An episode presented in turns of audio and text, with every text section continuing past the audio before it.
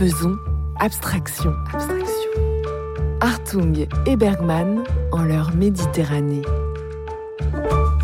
L'un vient d'Allemagne, l'autre de Norvège. La Méditerranée les a toujours attirés, mais on ne peut pas dire que ce soit exactement leur euh, milieu naturel.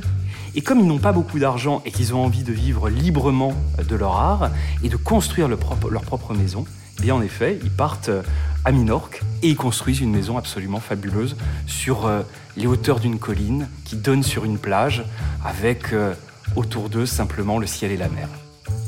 Nous ne connaissons certaines œuvres de Hartung que par la voix orale et la voix du son. Hans Hartung écrit euh, Paris m'avait séduit, mais je rêvais du midi de la France.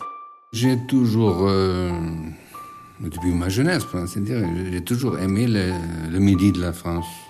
Le midi de la France, l'Espagne, etc.